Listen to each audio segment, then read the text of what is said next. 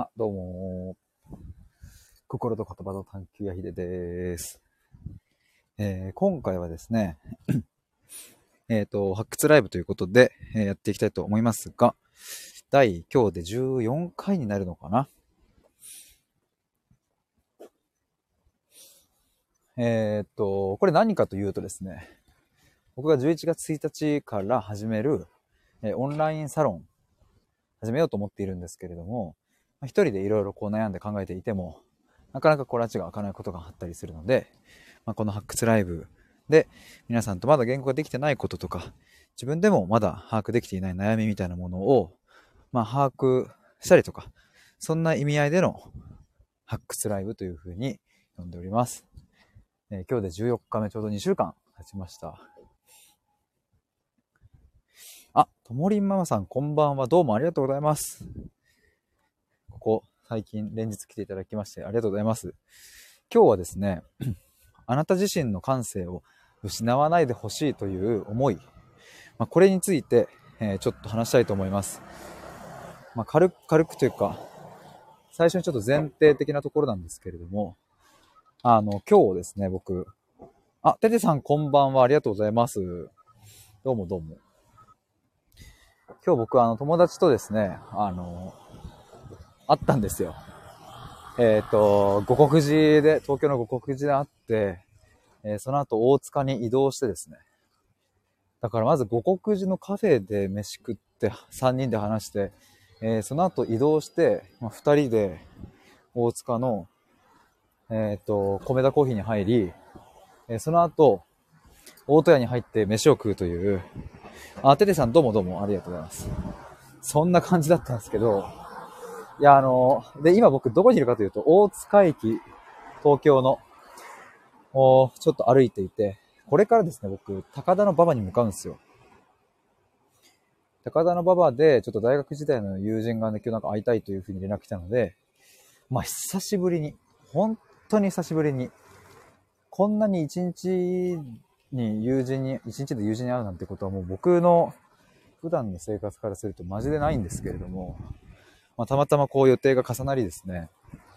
そんなことになって、で、まあ、大塚からね、電車で乗ればすぐなんですけれど、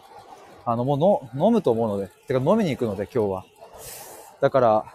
飲んでから配信は多分ちょっと無理だなと思って。でも今日ね、このあなた自身の感性を失わないでほしいという思いみたいなところに、えっ、と、さっき言った3人で友達と話しているときに、なんかこう出てきたというか出してもらったというかね、これすごいコアな僕の部分だなっていうのがあったので、ちょっと話したいと思います。あの、結構でも、今日なかなか、なかなか疲れたなって感じなので、まあちょっとゆるっと感になると思いますが、ぜひ皆さんもゆるっとコメントしていただいたり、聞き流したりしていただけると嬉しいです。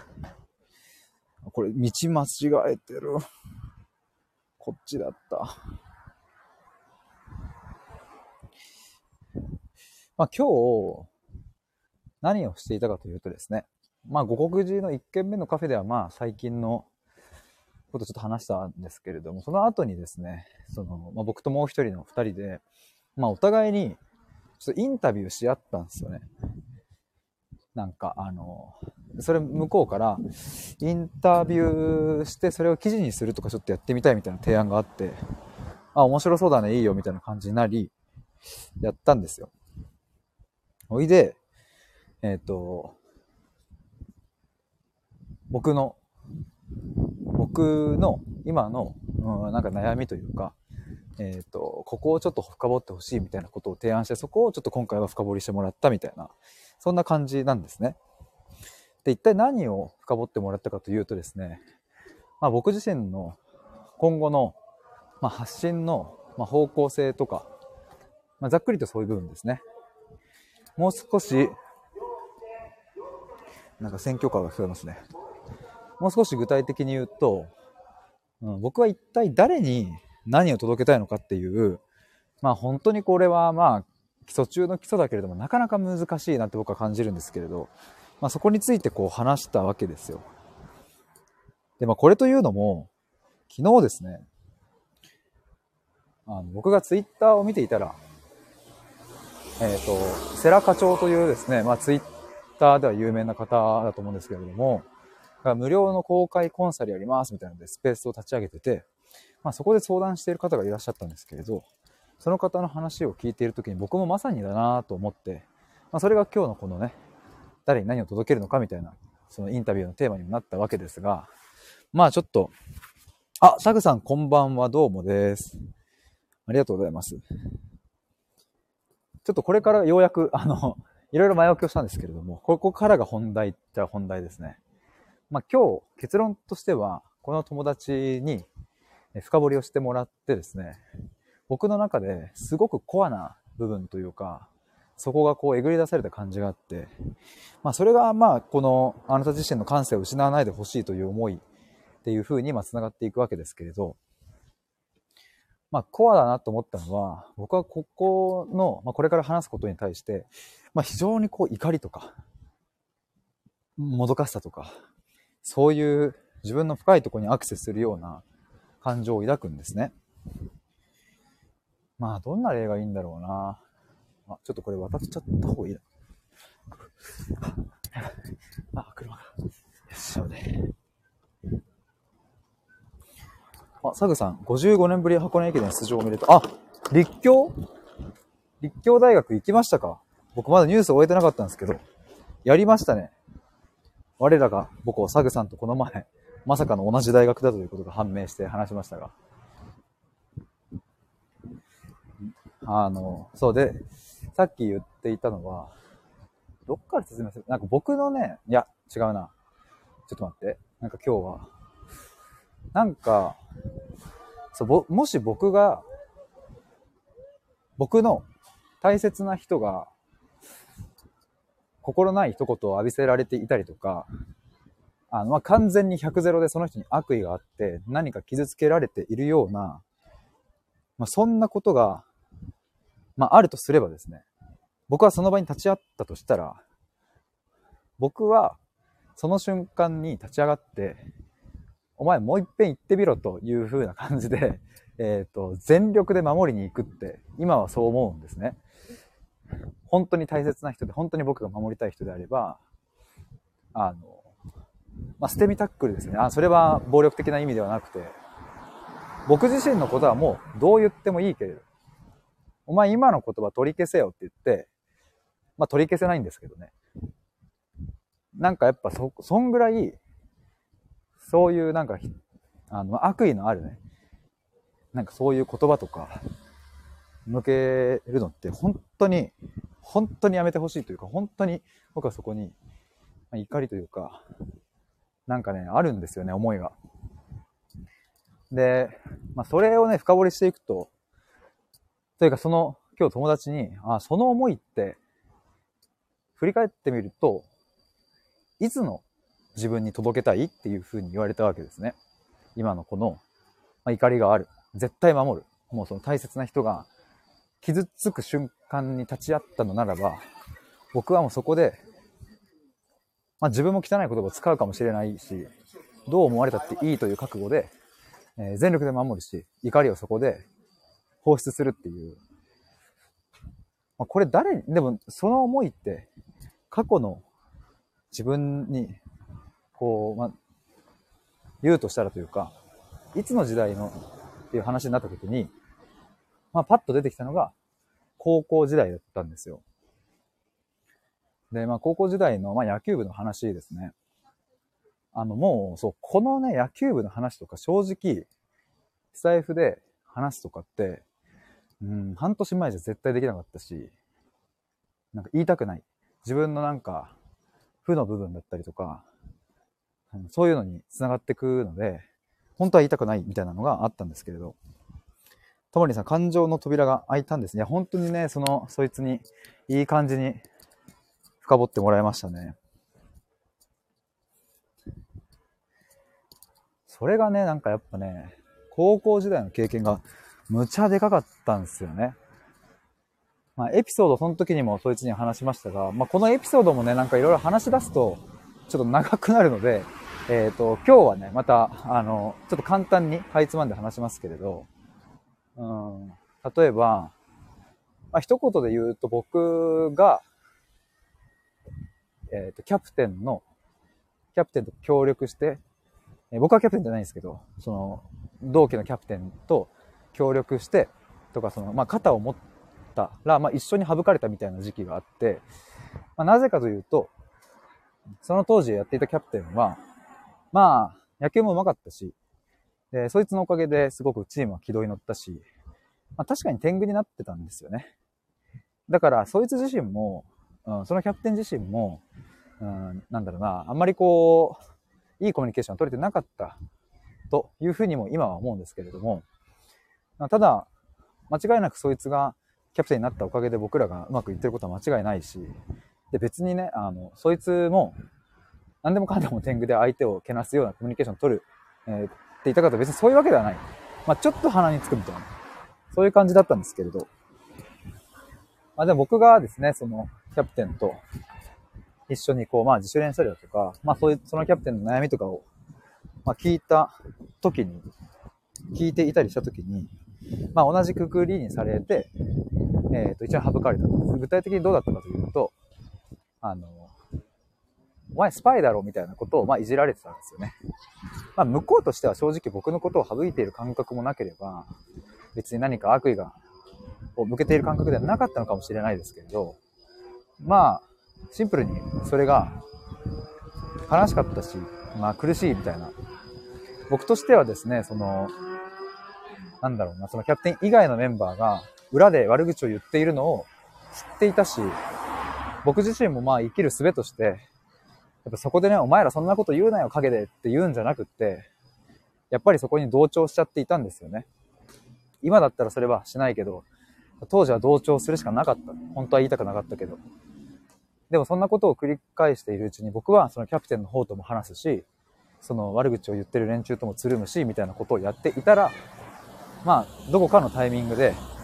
お前スパイだろみたいな。俺らが悪口言ってるのあいつに流してんだろみたいな感じで、まあ、言われたわけですよね。で、なんかまあ、その時に思ったというか、まあ、強烈にショックだったなというか、まあ、僕の、僕はまあ、その当時は悪口言うなよっていうふうには自分は主張できなかったけど、主張できなかったなりに、悪口を言われているのが、そのキャプテン自身が感づかないように、まあ自分の中では上手にこう隠していたし、調整していたし、やっていたんですね。だからあいつら悪口言ってるよお前のことなんていうのは、まあ一秒たりとも言ったことはなかったのに、まあスパイだスパイだといじられて、まあそれが結構きつかったなっていう印象がまああるんですね。あ、ようさんこんばんは。今高校時代の闇について話してました。初めて話すかも、これ、スタイフで。まあちょっと、そうそう、そういう今の、今はね、そのまあ、一つの例ですけれども、まあなんかね、その、その感性がどうしても僕は合わなかった。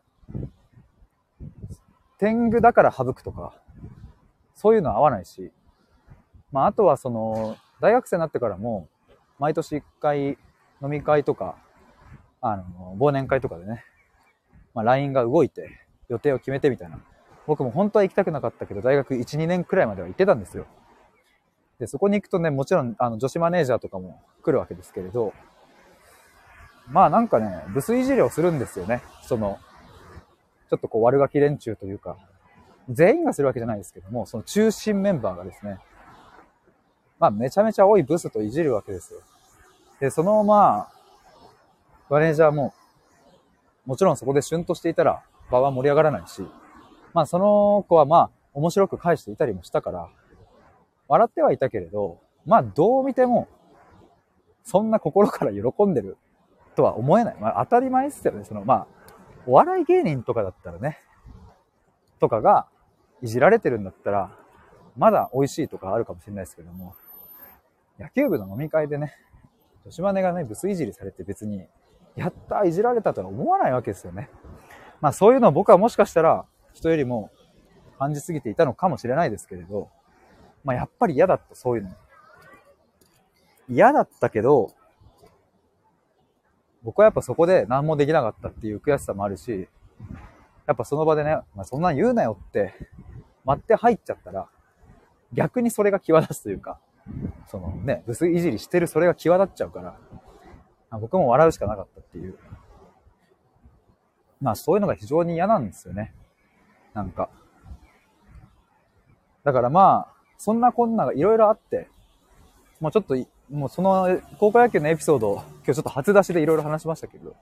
これを話し出すとね、もうまあ、いろいろ他にもあるから、止まらなくなっちゃうんですが、まあちょっとエピソードトークはまたこの辺にしておいて、でね、あの、結論、結論というか僕は結局でも今年の3月に、もう会わなくていいや、そいつらと。毎年毎年、忘年会の調整とかで LINE グループが動くたびに僕は心がざわついてて、行きたくないな。まあ行かないようにしてましたけれど、嘘をつかないといけないっていう状況も苦しいし、その日予定があってとかってわざわざ言うのも、なんか尺だなという感じもしてきて、まあついに僕はその高校野球の同期のグループラインからもう抜けるっていう、黙って抜けましたっていう。そんな感じの、まあまあ、まあまあいろいろあったわけですよね。で、まあちょっとこのエピソードトークに関しては他にもいろいろあるので、ちょっとこれはぜひまた今度話したいなと思いますが、そんなところから、このあなた自身の感性を失わないでほしいという、まあ、願い、思い、こういうものの原体験が割とそこに詰まってるんですよね。僕は言ったらその自分の感性を殺して、そいつらに、まあ、迎合するというスタイルを取ってしまった。当時は。まあ、やっぱり高校って狭い世界だし、そこで省かれてしまったら、もっと省かれたら、生きられなくなっちゃうからって思っちゃうから、狭いから。やっぱ迎合するしかなかったけど、まあもしそいつらが今僕の目の前に現れて、まあ来た来たとしても、まあなんか文句あるならどうぞご自由に言ってくださいっていう風な、まあぐらいな自分の中でのスタンスが築かれたというかね、もうそんな心ない言葉や誰かを傷つけようという、まあ、意図がある言葉や、まあ、決してそうでなくても明らかにブスだの死ねだのそういう言葉で人を罵倒したりとかいじったりする。そこに対して僕はまあ真っ向から反抗したいっていう、まあ、そういうね強い思いがねやっぱあるんですよねなんか。なんかそういう強い原体験に、まあ、支えられたというか、そこから生まれた思いが、このあなた自身の感性を失わないでほしいっていう、だから僕は対話してるときに、もし何かその人が過去嫌な思いがあったとかいう話を聞いて、僕がもしそこに怒りを感じれば、それは素直にその場に出したりね、お伝えしたりするし、でもそれによって、あ、よかった、そういう風に言ってもらえてよかったっていう風に言ってくださる方もいたから、僕はもっとこの感覚を大切にしようみたいな風に、まあ思ったんですよね。すいません、コメント、熱くなって、コメント見てなかった。えー、ようさん、私は高校時代テニス部で天狗になっていたから、はぶられた側だったなと。なるほどね。まあそういう、そっちの経験もさ、僕もね、中学生の時とかは、あの、自分がまとめなきゃ、キャプテンでまとめなきゃまとめなきゃってなって、うん、それによる、まあ、変な責任感ですよね。コントロールしようっていう、うん、風な、になっていたかなとも思いますね。中学生の時。セデさん、タッチの西南の西村みたい。ちょっと僕、ごめんなさい。タッチあんまりよ、あんまりってか読んでないです。お願いの。歌は知ってるし、あれなんですけど。ペテさん、私も寮生活でははぶられてたな。全速時、全速持ち、みんなと同じメニューのトレーニングができなくて足引っ張ってた。これ辛いっすよね。なんかそういうのありますよね。だからもう、一律に扱われるからね、やっぱ、そういう部活って。ハンデとかないから。ヨウさん、最終的に魔女裁判みたいになって、カシミヤの悪いところを集めた紙をみんなの前で読み上げさせられて、でも一人だけ、二人きりの時にボソッと、みんな子供っぽいよねって言ってくれた子がいて、心が楽になったかな。いや、これ泣いちゃうっすね。だからなんか、そう、なんか、そんなダサいことして何が面白いのって、あの、タイムトラベルして、あの、言いに行きたい。そいつらとかに。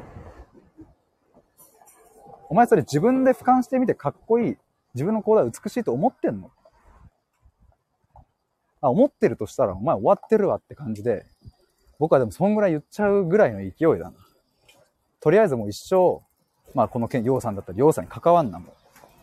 て言いたいぐらい。そんなことするんだったら、みたいな。なんだろうね。こんなになんか 怒りというか、やっぱあるんですよね。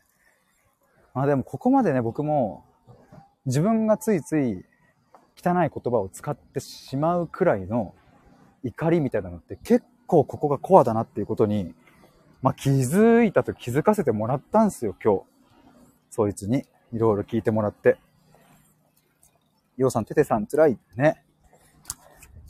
なんだろうな。だから、まあ、でもそういうふうな、まあでもそもそもですね、僕もなんで高校の時にそいつらに反抗しなかったのか？なんで、お前らダセいことすんなよって言えなかったのか？本当は言える、本当は言えるっていうか、ね、別に言おうと思えば言えるわけで、そういうのを言ってる人たちもいるわけでね、世界には。なぜ僕は言えなかったのかっていうところに踏み込むと、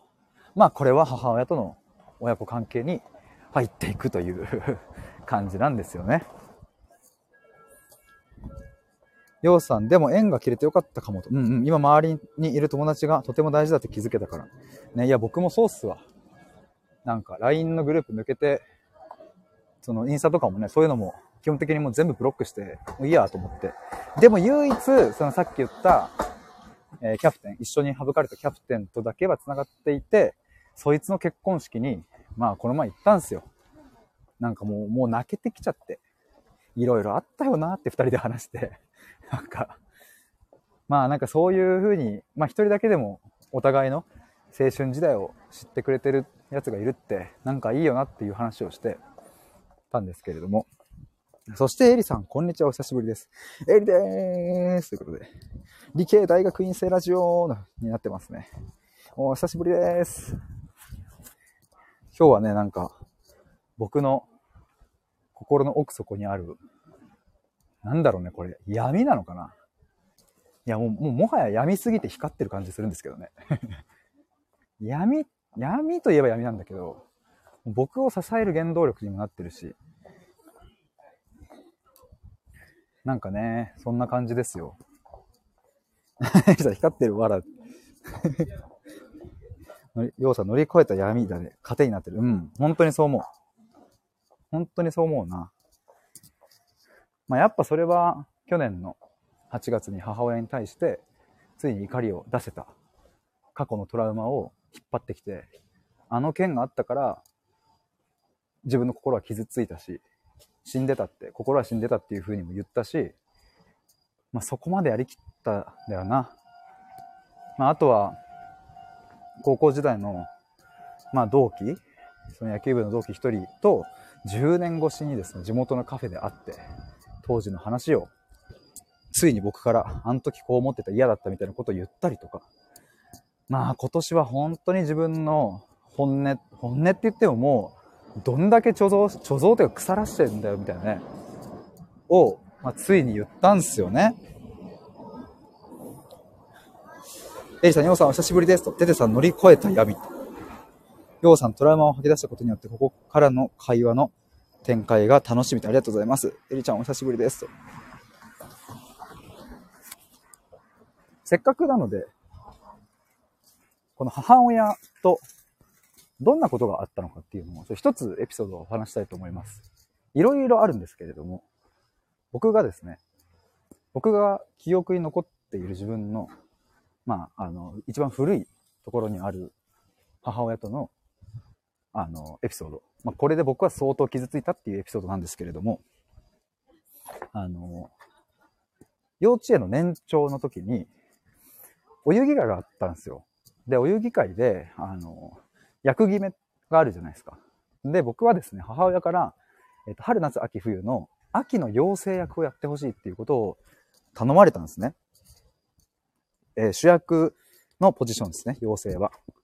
で、僕はですね、まあまあ分かったって言って、次の日、役決めに行くわけですよ。で、まあ、秋の要請に立候補して、で、まあ、一通り決まって、担任の先生が、じゃあこれでみんな決まりだよ。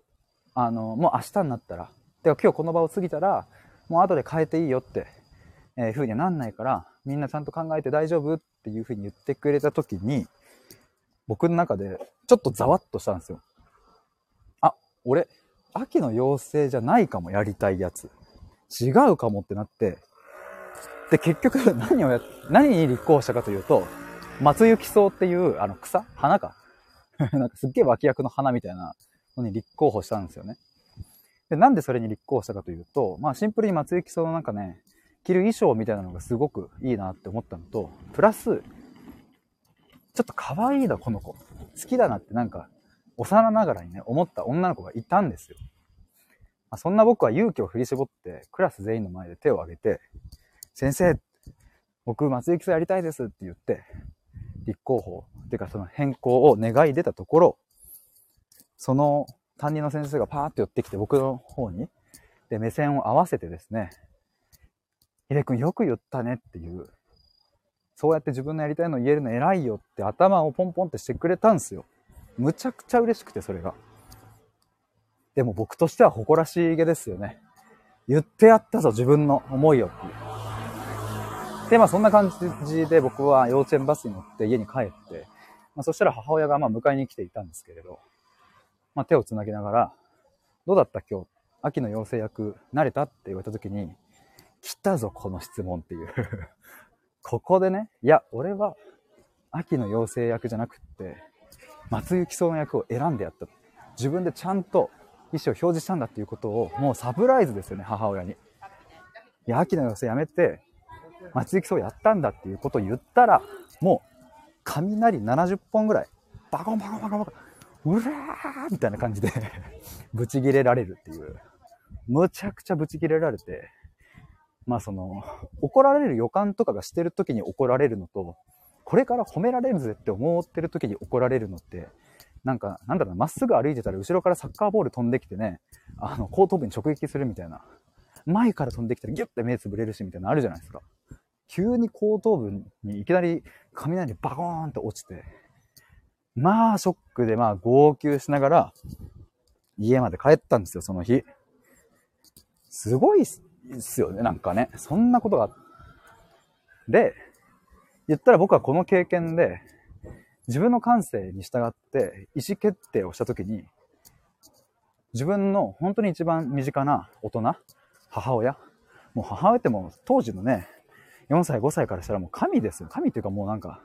最強なわけじゃないですか。そんな大人を怒らせてしまったという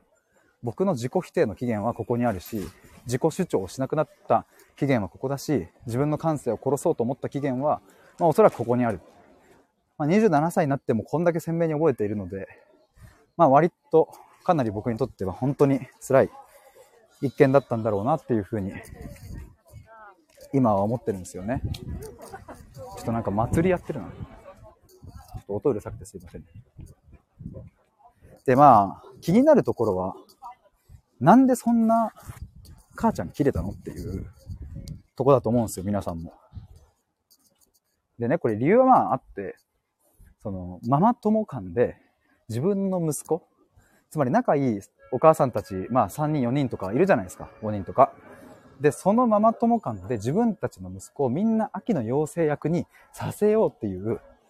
もうあれです、裏の闇の圧力ですよ。もう大人の事情ですよね。っていうのが話されていたらしく。なぜかというと、その役のために衣装を作らなきゃいけないんですね、お母さんたち。毎年使い回しではなくって、毎年違う劇とかをやったりするから、まあそれがね、その幼稚園の醍醐味でもあったんですけれど、作んなきゃいけない。そうすると何が起こるかっていうと、子供たちの役を合わせることによってお母さんたちは楽しいんですよね。一緒に衣装作れるから、同じ衣装だから。ただ僕が松雪草なんかにしちゃったもんだから、僕の母親はママ友コミュニティから抜けざるを得なくなって、そのね、一緒に衣装を作るっていうところから抜けざるを得なくなっちゃって、誰も知らない母親のコミュニティ、松雪草のね、役のお母さんたちと衣装を作らざるを得なくなってしまったっていう。っていうね、まあ、そんなん知らんわって話だと思いますけど。というか、その幼稚園生にさ、まあ当時はそんな説明されなかったかなとは思いますけれど、そんなん知らんわっていう。もし、もしあそこで、僕の母親が、ヒデよく選んだねって、松井基礎よく選んだよ。みんなが、いる中で手挙げて、偉いよって言ってくれたとしたら、自己主張が怖いとか、感性を閉じ込めるとか、自分の思いを言わないとか、そういう方向には繋がんなかったはずなんですよね。もちろんこの一件だけじゃなくって、その後もね、やっぱそういう母親が、まあ、ヒステリックに怒ったりとか、感性を潰さざるを得ないようなエピソードがあったりするので、まあ、たくさんあったんですよ。でもまあ、明確にこの年長のこの事件は、僕の中に非常に深く突き刺さって、まあ、それによって僕は自己主張をすることをやめたりとか、母親が喜ぶような選択をしていったっていう、簡単に言うとそんな感じですかね。これはここの階段上がっていいのかな？ようさん、海を背にして津波に飲まれるみたいなびっくりするよね。ほんと、まさに。ようさん、ママ友間のマウント合戦や仲良しごっこに子供を巻き込むな。ほんとそうなんですよね。テテさん、大人の事情だな。ようさん、松雪そう褒めて欲しかったね。そうなんですよね。シンプルにそれだけだった。僕は。選んだんだよっていう。まあまあ、そんな感じで僕も自分の感性を閉じ込める方に回り、まあそれが小中高といろいろ続いていってね。まあそんなものがずっと体に染み込んでいたから、高校時代も我慢したし、言わなかったし、嫌だって表明しなかったし、大学時代もそういうコミュニケーションを取ったことはないし、まあなんか、どんどん歪んでったなっていう感じがしますね。ちょっと車の音がうるさくてすいません。ようさん、旦那が、旦那さんが、幼稚園に通うべきなのはお母様方なのでは？過去小声で。いや、ほんとそうよ。ほんとそう。僕だから親の役割をずっとしてたって思うんですよね。母親がヒステリックだったし、父親もポンコツだったから、その、二人のコミュニケーションが噛み合わなすぎて、まあ母親、母親はよくブチ切れてたし、父親はトンチンカンすぎて全然対話にならないし、みたいな。そこを僕が埋め合わせするみたいな構図は、まあよくあったなっていう感じですね。ちょっとまあ熱がこもってしまったよ。車の音がうるさくてすいません。そろそろ高田馬場に着くはずなんですけれど。やっぱりなんか Google マップが、まあちょっとまた、この今回のタイトルに戻るとですね、まあ、このあなた自身の感性を失わないでいてほしいという、まあ、思い願いっていうのは、まあ、その僕の松雪荘の事件を発端にする、まあ、数々の僕は自分の思いを、まあ、犠牲にしていったので、そんな自分に向けての言葉だし、でも今僕はさっき言ったように、なんて言うんだろうな。自分のことを傷つけてくるような人がいたら、毅然とした態度で伝える。それは嫌だし、そこまで傷つくような言葉を平気で吐けるんだったら、俺はもう今後一切関わらん。さようならって言って別れるし、もし自分の大切な人とか、それは家族だけじゃないっすね。あの、今、コミュニティとかやってますけど、とか、本当に自分が大切な人たちが、誰かにね、悪意を持って傷つけられてて、その現場に遭遇してね、もしその人が言えなかった、反論できたりしてなかったら、絶対守る。もう。もう絶対。それは、例えばその言ってる本人がね、僕より全然目上だったりとか、権威のある人たちだったとしても絶対言う。それぐらい、やっぱり自分の感性をねじ曲げたりとか、自分の嫌いを表明できないとか嫌だを表明できないっていうのは、まあ、本当に辛いし、うん、なんか、言った方は忘れてんのに、なんで言われた方は、こんなに四六時中考えなきゃいけないんだみたいなね、思いもあるし。まあもちろんね、その、悪意がないケースとかもあるから、本当に良かれと思って言ってるみたいなケースとかもあるから、まあ全部が全部ね、そういう風に僕も反応するわけじゃないけど、明確だったらもう突っ込みますよ、僕は。ようさん、私も同じだ。母親が子供の、子供含め他人に依存的タイプで、自分自身が親に親らしいことをしてもらえなかったから、そうなってしまった背景があると本で読んで、私の母の場合は、めちゃ当てはまるなと思ったと。いや、わかりますわ。あの、なんか、さっきその、僕がね、親だったっていう話、まあ、したと思いますけれど、なんかね、そう、ずっと親をやってたから、なんだろうな、これはすごく表現が、まあ難しくはないか。なんかね、母親が亡くなる、まあ、直前に、直前って言っても4ヶ月前か、僕パニック発作を起こして、過呼吸になって、まあ、救急車で運ばれたんですよね。で、まあそんなことがあったから、ちょっとその、あの、有名なというか、まあすごくこうね、僕も一回話したことがある精神科医の先生と、ちょっとお話しするみたいな機会があったんですよ。行ったんですよ。その時に話されたのが、その、ヒデさんにとって、母親の死っていうのは、母親の死ではないじゃない。もしかすると、ずっと今まで手をかけてきた子供が、自分から旅立っていく、巣立っていくっていう、そういう風に捉えた方が、ヒデさん的には、辻褄が合うんじゃないかみたいなことを言われた時に、もうね、うわーみたいな、繋がったそうみたいな感じになって、だから母親の死を、あのいわゆる母親の死として捉えると、僕は母を失ったということになるんですが、ただ言ってしまえばその幼少期から結構子供っぽかったので、母が死ぬわけじゃないんですよね。戸籍上は母が死ぬんだけど、戸籍上は母だけど、精神上は自分の子供が先に死ぬっていう。そういうことだったのかっていう風になって。ようさん、おお見抜いてやがる。ててさん、おおね。これは深い洞察だし、間違いないって思ったんですよね、去年の10月ぐらいに。まあ、ただね、あの、そう、先に、今どう思ってるのかっていうと、今は子供でもあったし、ちゃんと母親でいてくれたんだなって、今は思ってます。やっぱそれだけヒステリックになってしまうのも、なぜかっていうことがちゃんと見えてきたし、欲望に、欲望とかね、よくその他人をコントロールするような思考とかって欲望って言われたりとか、まあ、それこそさっき言ったけど、そのあなたのためを思ってこれを言ってるのよ、みたいなのって、まあ、すごくこう、強制的。言ってる本人はね、強制してる感はないんだけど、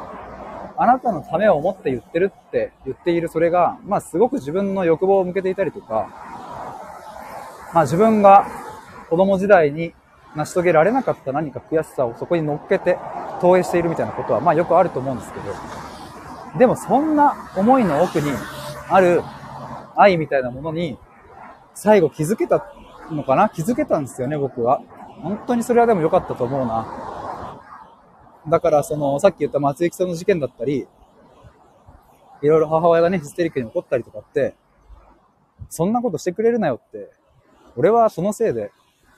自分の思いを出すっていうことができなくなってしまったんだっていう、そういうイライラとか怒りはあるんだけど、でももう母親に対しての怒りとか恨みとか、そういうものはもう1ミリもなくなって、まあそれはやっぱりね、母親も子供時代があったし、それを育ててくれた母親がいるし、その母親もまた子供時代があって、きっとみんなその子供時代で我慢してることはあったし、で、繰り返していくと、母親がヒステリックになって僕を怒ったっていうそれは、何も母親のせいだけじゃない。むしろ母親が幼少期から我慢してきたことを作ったのは、その両親だし、でもその両親がそういう状況を作ってしまったのはさらにその両親かもしれないし、そうやって辿っていくと、あれれれっていう、いい意味で怒りの矛先がまあ僕の中から消え去っていって、だったらもう、僕は僕のこの世代でそういう連鎖を断ち切るし、今それを苦しんでいる人がいるんだったら、僕はそこの力になって、その連鎖を断ち切る。もう。そしたら、もしかしたら、次に生まれてくる子供や孫は、なんだか、いい感じになるかもしれない。そうやって循環させていきたいっていう、そんな思いがあるんですよね。いやー、あと何分？高田の馬場まで。うわ、あと7分ぐらい。歩くぞ。車の音がすいません。いや、でも皆さん聞いていただいてありがとうございます。だからね、あの、昨日とか一昨日とか、僕が伝えたいことというか、オンラインサロンでやりたいこととして、なんかこう悩む、一人でも悩める土台を築くとか、あの、どんなに葛藤してもその葛藤からもう、あの、抜け出せるし、自分でしっかり考える胆力を身につけていけば大丈夫って。もう私は一人でも大丈夫なんだって思える。そんな風なサロンを作りたいし、そういう発信をしていきたいみたいなことを言っていたんですけれど、でもなんかね、もうあとそこの中に何かが埋まってそうだなっていう感覚もあって、ま、それが今日僕が話したこの、まあ原体験に基づく、あなた自身の感性を失わないでいてほしいって。失わないで、見失わないで、取り戻そうっていうか、そういう思いがそこにあるんですよね。だから言ったらその、一人でも悩める。もう、もう私は大丈夫だ。で、それは別にね、人に相談しないというわけではなくって、相談したいと思った時にはすぐに助けてって呼べるっていうことだったりも含めてですね、私は一人でも大丈夫なんだっていうふうに思えてる状態っていうのは、まあ、シンプルに言えば、自分の感覚をちゃんと信じられてるっていうこと。つまりは、自分自身の感性を失っていない。時に我慢することはあったとしても、ちゃんとそれが自分のものなんだって認識できるみたいな。そういう状態じゃねっていうことになり、僕がやりたいことって、これを表明した方がいいのかもしれないなって思ってきましたね、なんか。何なんだろうな。広番さん、広番クシーです。呼びました？呼びましたと言われた時の最適解は何でしょうか、皆さん。呼びましたでいいんでしょうかどうもこんばんは、広番さん。ようさん、わかる親になるって難しいよね。えー、そこで連鎖を断ち切ると言い切れる秀くんはかっこいい。ありがとうございます私は子供にトラウマトラウマを植え付けてしまう可能性を感じて親になろうと思えない。なるほどね。あ、ここ右やん。えー、ちょっと待って、これ渡れるかな？だからね、昨日というか、なんだろうな。これちょっと先に渡っちゃった方がいい感じじゃないでしょうか。渡れ渡れ。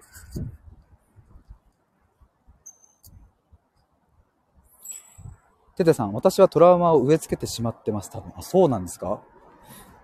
でもね、いやね、僕もこんな偉そうに言っててね、まだ子供いないしね、正直わかんないっていう、どうなるんだろうなって思ってますよ、自分も。ヒロワンさん、いい話ライブで聞けてありがとう。とんでもないです。僕もちょっと今日ね、話した話結構初出し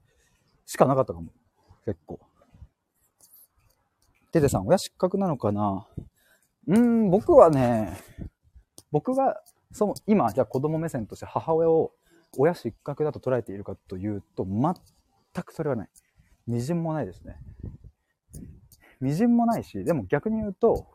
いい意味で、そのさっき言ったように、子供だったんだっていうことが分かった。それはでも、母親失格ということを言いたいわけじゃなくて、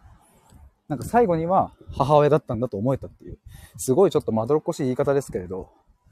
まあ、結論、僕の母親だったっていう。つまりなんか、そこに合格だの、失格だのという、そういう判は押されなかった、押してないっていう感じかもしれないですね。まあ、ただ母親であったっていうことですね。まあ、それで言うと僕も子供合格できたのかなっていうのは、まあ、これからの人生どう歩むかにかかってんのかなとも思いますし、話してくれてありがとうね。とんでもないです。テテさん、ヒロバンさん体調いかがですかと。ひろばさん涙出てきたら俺って、いや、すま、す、すいませんってかありがとうございます。そういうふうにきっと受け取ってもらえて。体は大丈夫ですよと。だからね、まあ、悩める土台を作るっていうこともそうなんだけど、まあもっとシンプルに削ってったらここなのかもなっていう、その僕が届けたいこと、オンラインサロンでやりたいことって、あなた自身の感性を、まあ、失わないでほしいはちょっとこう、まあ、ネガティブ寄りな表現だから、まあそれはなんか、ね、別のいい表現があればいいんでしょうけれど、うん、いいんだよっていう、切れていいんだぜっていうところを、うん、言いたいし、怒っていいんだよとか。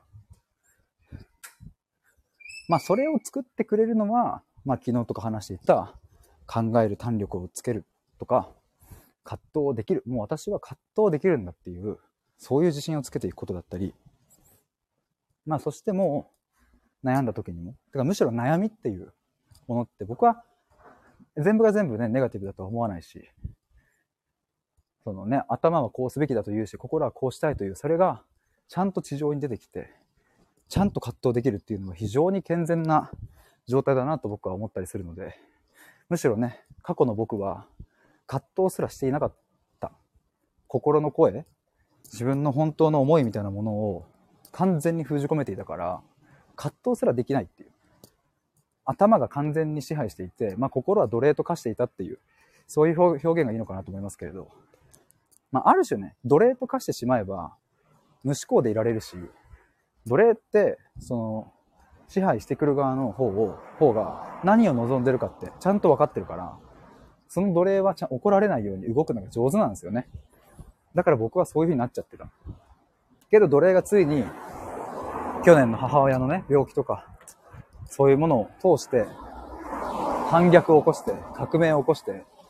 心が頭から主導権を、まあ、奪い返したというか、うん、奪還したって感じですかね。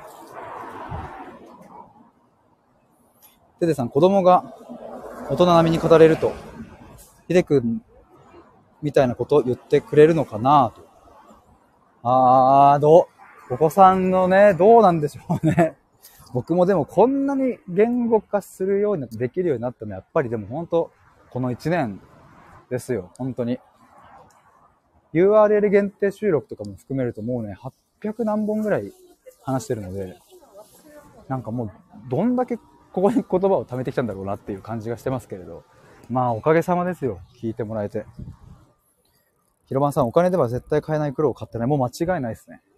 間違いない。どんなものより僕はもう本当に良かった。だから僕は過去のトラウマも含めてね、この母親とこの父親のもとに生まれて良かったって今思っていますし、もちろん母親のさっきの話とかもう最悪だし、マジで嫌いだし、とかそういう行動は。だけどトータルでまあ、母ちゃんありがとうって思える。今、本気で感謝してるし、ちゃんと僕は愛情を受け取れたなっていうふうに、まあ思うから、よかったですけれど。まあ、だから最後、母親は自分の病気を持って、まあ今までの、なんだろうな、自分がね、あのまあ僕の立場で言うのも変かもしれないけど、自分が子供に植え付けてしまったそういうトラウマもね、含めて全部回収して、それを全部きれいにしてくれて、まあそれでもう旅立ったっていう、やりきったっていう感じなので、まあ見事だったなと思いますし、本当に最後にもらった最大のプレゼントだったなっていうふうに思いますね。ケテさん、子供って言語化できないからね、と。まあね、子供、僕もだから、まあ、語彙力もなければね、表現方法もまだ知らないし、それこそ僕もこのスタイフがなければ、こんな話を どこにするんだっていう。この今ね、49分50分話してるこれって、たまたまこのアプリがあって、たまたま皆さんがね、聞いてくださるって、そういう安心感があるから話してるけど、一人でブツブツ、ブツブツなんかね、言ってるのもなんか違うし、やっぱね、聞いてもらえてるからこういう風に力が込められるので、どうなったんだろうなって思いますね。ひろばんさん、たまたま聞けてる私たち。まあでも本当にありがとうございます。めちゃくちゃ、あの、他にも潜っていただいた、潜って聞いていただいた皆さんもありがとうございます。いやー、友達にですね、僕は18時45分に高田馬場に着くよっていう連絡をそういえばしていましたが、なんとただいまの時間、18時54分でございます。どうしよう。すっかり夢中になっちゃってる。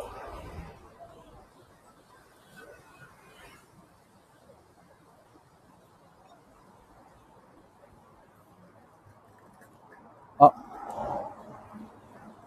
連絡しよう。